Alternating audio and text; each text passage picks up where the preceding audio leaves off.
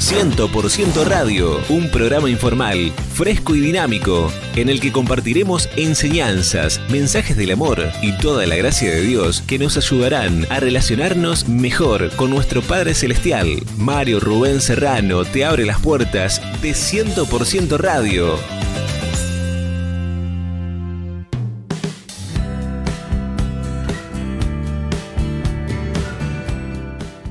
¿Qué tal queridos amigos?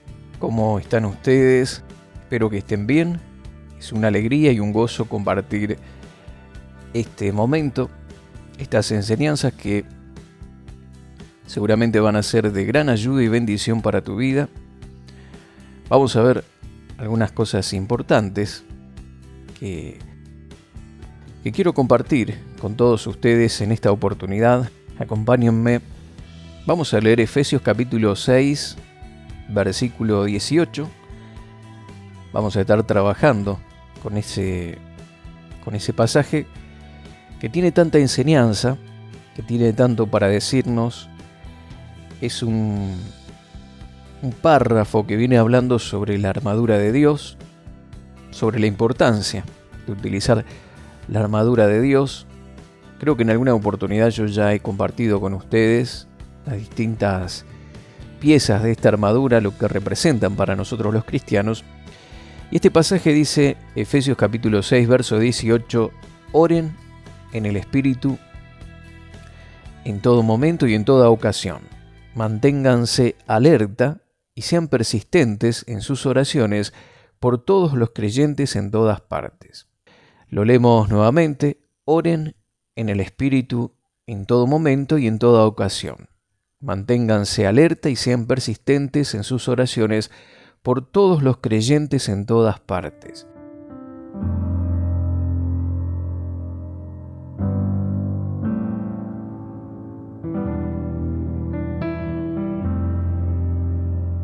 Qué gran consejo que nos da el apóstol Pablo. Cuánto bien nos hace la oración, orar, pero sobre todo, como dice este pasaje, orar en el Espíritu. Y esta oración en el Espíritu se puede hacer en todo momento, en toda ocasión. Esto nos habla de la sencillez de la oración. Muchas veces los temas de la oración se transforman en algo complicado, difícil de hacer, de realizar. Las personas creen que para ser escuchados por Dios tienen que hacer un montón de cosas, porque si no Dios no los escucha. Hace algunos años escuché una persona de muchos de, mucho tiempo en los caminos del Señor, una líder de una congregación. Ella decía que ella para orar tiene que arrodillarse o postrarse, porque si no siente como que Dios no, no escucha o no responde la oración. Esta percepción de la oración o estas, eh, estos conceptos o preconceptos o, em, como dice Pablo a Timoteo, no prestes atención a fábulas de viejas y cosas por el estilo que no aprovechan para nada. Este tipo de misticismo introducido en la oración, en vez de, producir creyentes que busquen y que oren, eh, justamente complica todo porque nuestra aceptación y nuestra oración es recibida por que hemos puesto nuestra fe en Jesús y Jesús a través de de, su sacrificio y de, y de esa muerte en la cruz a través de su cuerpo, nos abrió el camino a la presencia de Dios. Y hoy podemos buscar, orar, tener comunión con nuestro Padre Celestial a través del sacrificio, más allá de nuestra posición. Por supuesto que podemos tomar diferentes posiciones o podemos utilizar diferentes posiciones para orar, pero esto es algo personal, no tiene que ser una regla y tampoco tiene que ser algo que haga que la oración se transforme en algo tedioso, difícil, cansador. Tiene que ser algo natural, algo cotidiano, que podemos practicar, como dice aquí, en todo momento y en toda ocasión. Cuando hacemos que la oración se transforme en, un sinfín de rituales y de cosas complicadas, es imposible llevar a la práctica este versículo. Pero la oración tiene que ser algo que podemos practicar en todo momento y en toda ocasión. Y esta es la oración en el Espíritu. ¿Qué sería la oración en el Espíritu? Es la oración que es originada y motivada por el Espíritu Santo. Es aquella que se realiza, por ejemplo, entendiendo quiénes somos como hijos de Dios, ¿sí? Y cuál es nuestra victoria y los recursos que tenemos a nuestra disposición a través de la obra que Jesús llevó a cabo en la cruz. Qué interesante esto, tiene que ver con lo que dije hace un momento. A veces oramos desde una perspectiva de que estamos alejados, de que Dios está enojado con nosotros, de que tenemos que enrojecer nuestras gargantas gritando para que Dios nos, nos preste oído a nuestra oración, y no lo hacemos desde una posición del nuevo pacto, donde ya podemos entrar con libertad a la presencia de Dios, al lugar santísimo, y tomamos copias o fórmulas de oración basadas en el Antiguo Testamento. Por supuesto que podemos utilizar también mucho de eso, pero siempre teniendo en nuestra mente la perspectiva de la cruz, mi querido amigo, mi querida amiga. Somos creyentes de un nuevo pacto. No podemos eh, tomar la Biblia y, hacer como que no pasó nada en la cruz del Calvario. ¿sí? Muchos creyentes leen la Biblia eh, no bajo el, lente de la crucifixión de Jesús o, bajo el, lente de que nosotros hoy estamos en un mejor pacto basado en mejores promesas, como dice el libro de Hebreos. Entonces, eh, algo importante ocurrió en el medio. Tenemos que, que aplicarlo. La muerte de Jesús no solo nos liberó de tener que sacrificar animales, corderos, todos los años por nuestros pecados. A veces pensamos que la muerte de Jesús nos libra o nos facilitó un poquito las cosas porque ahora no tenemos que hacer sacrificios de animales. No, es mucho más. La obra de Jesús es, es tan profunda, mi querido amigo, y lamentablemente los cristianos ignoramos en su totalidad los alcances de ese sacrificio y, también afecta a la oración, nuestra vida de oración.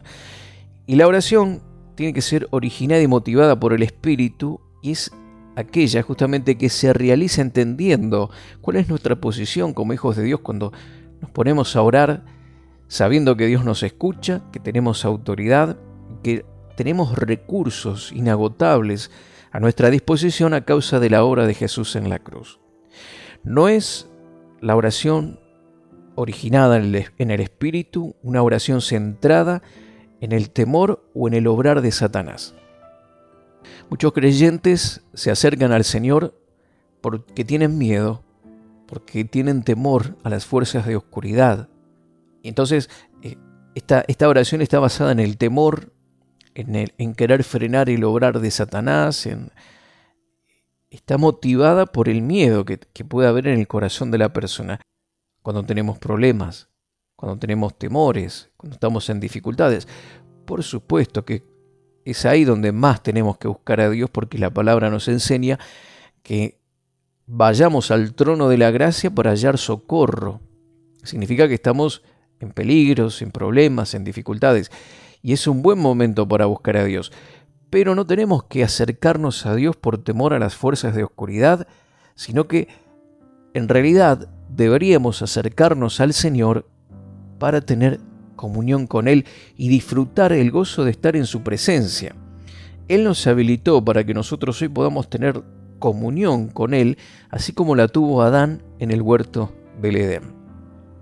Adán hablaba con Dios, compartía con Dios, tenían conversaciones amigables, fluidas, compartían momentos juntos.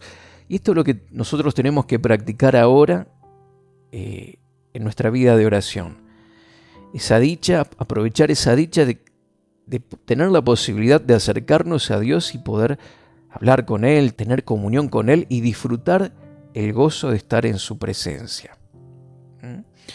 El Espíritu Santo eh, nos guía y nos muestra quiénes somos en Jesús, qué tenemos en Cristo. ¿Sí? Dice 1 Corintios capítulo 2, verso 12, Estoy leyendo la versión Dios habla hoy, para que pueda ser un poquito más claro.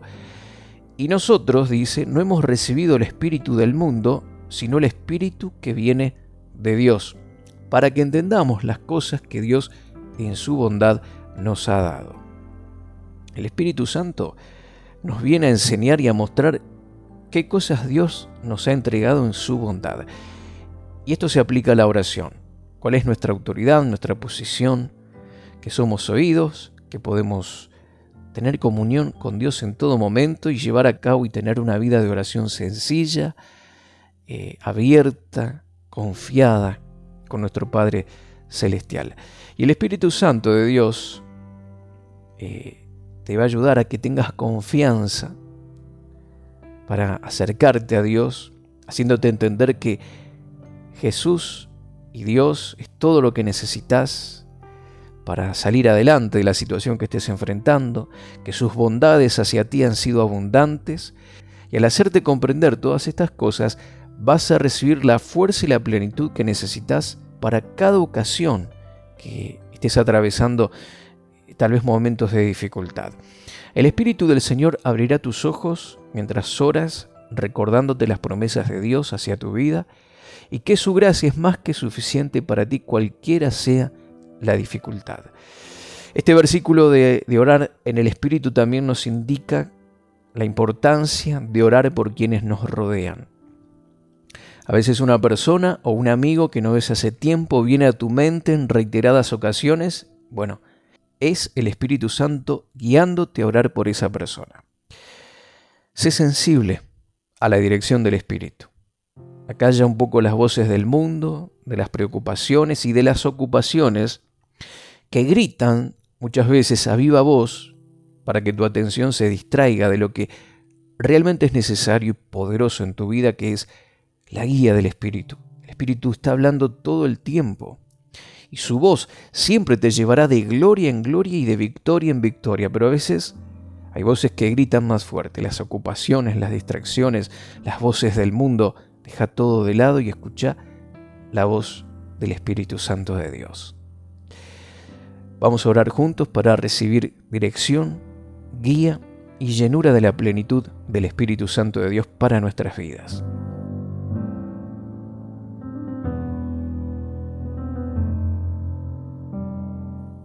Padre bendito,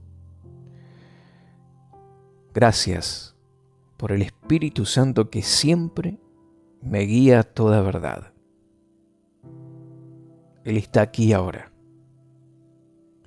para ayudarme en esta oración.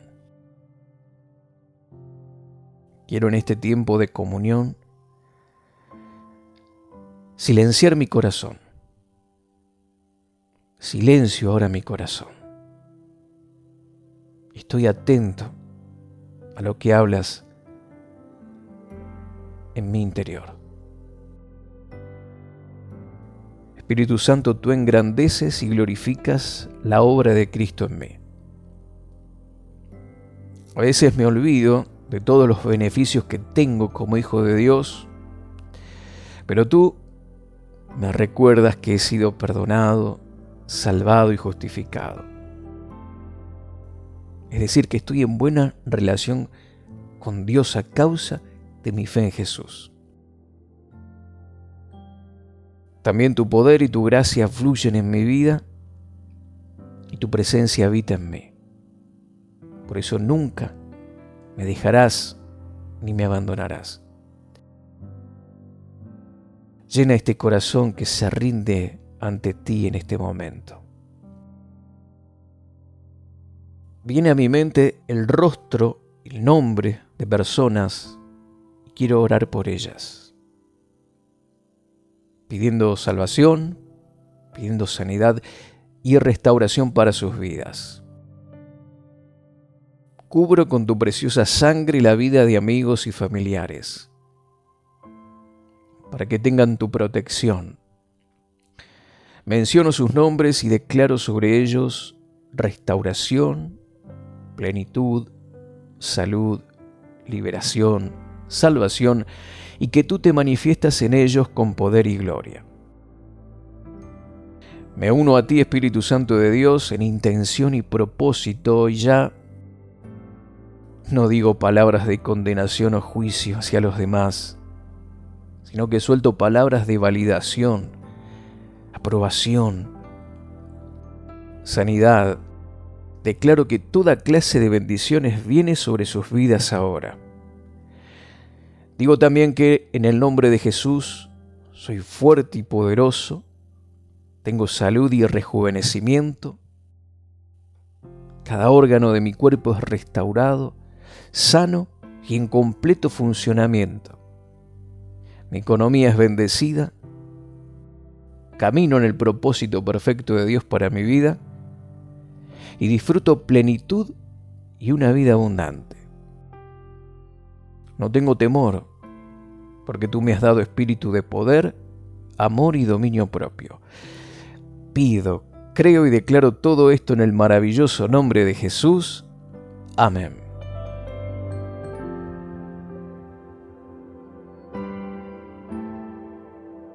Muy bien, mis queridos amigos, gracias por haber compartido con nosotros este momento. Dios te bendice y hasta la próxima.